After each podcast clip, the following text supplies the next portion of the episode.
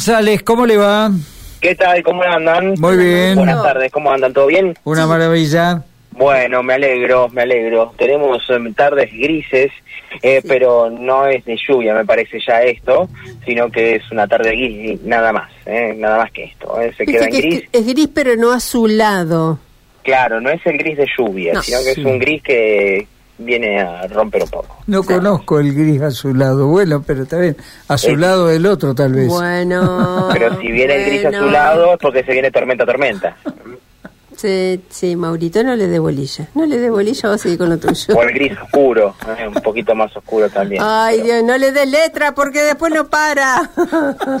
Pero bueno, yo les digo que este gris no tiene nada de agua, ¿eh? No, así que no, no, tranquilos. no. El pronóstico todavía está marcando la probabilidad de alguna llovizna, pero sí es cierta la sensación que ya fue. Bueno, veremos, veremos qué es lo que pasa eh, próximamente. Bueno, eh, contarles, bueno, ya hemos eh, en varias ocasiones hemos hablado, vos Gaby también lo has ampliado en el transcurso del día, sobre lo que tiene que ver con la tenencia de animales, ¿no? Y las circunstancias que viene pasando con este último caso que eh, contábamos ayer a la mañana temprano de esta mordedura de un pitbull hacia una beba de un año y dos meses. sí. Eh, esta circunstancia llevó a esta nena esté en terapia intensiva.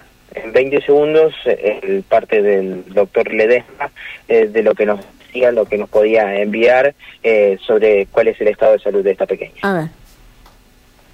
paciente de sexo femenino de un año y medio de edad, cumpliendo su segundo día de internación en sala de cuidados intensivos pediátricos en asistencia respiratoria mecánica, continúa en estado crítico, pronóstico reservado por la gravedad de las lesiones. Eh, por supuesto que teniendo en cuenta eh, lo que es eh, el, el cuerpito de esta de esta niña, eh, obviamente que, que el- las mordeduras tienen una gravedad a- aún mayor.